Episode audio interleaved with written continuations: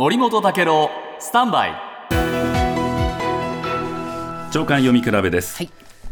G7 サミットで岸田総理は AI についての国際ルール化これに対して意欲を示していますが、その AI について今日毎日新聞日本芸能従事者協会というのがイラストレーターとかライターなどクリエイターを対象に AI による創作活動への影響についてのアンケートを実施したという記事が出ています94%の人が AI による権利者権利侵害などの不安があると回答していて、実際にイラストを AI で盗作されたとか AI に画風を盗用されたという声も上がっているそうなんですね。そこで多くの人が著作権法の改正など何らかの法規制を求めていると出ています。その著作権の改正というのは2018年に行われましたが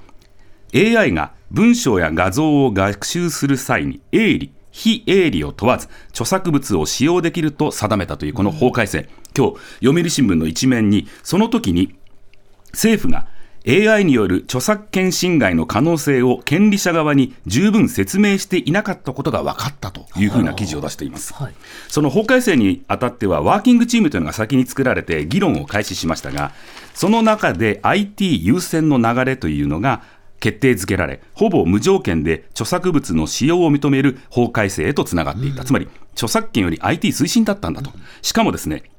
ワーキングチームが権利者団体側へのヒアリングをした際に、その AI が著作物の権利侵害を引き起こす恐れを明示しなかったんだと。どういうことかというと、権利者側がリスクの存在を把握できないまま、先進国で最も緩い法規制の枠組みが作られていた形だった。著作権のリスクを説明していなかったんだということなんですね。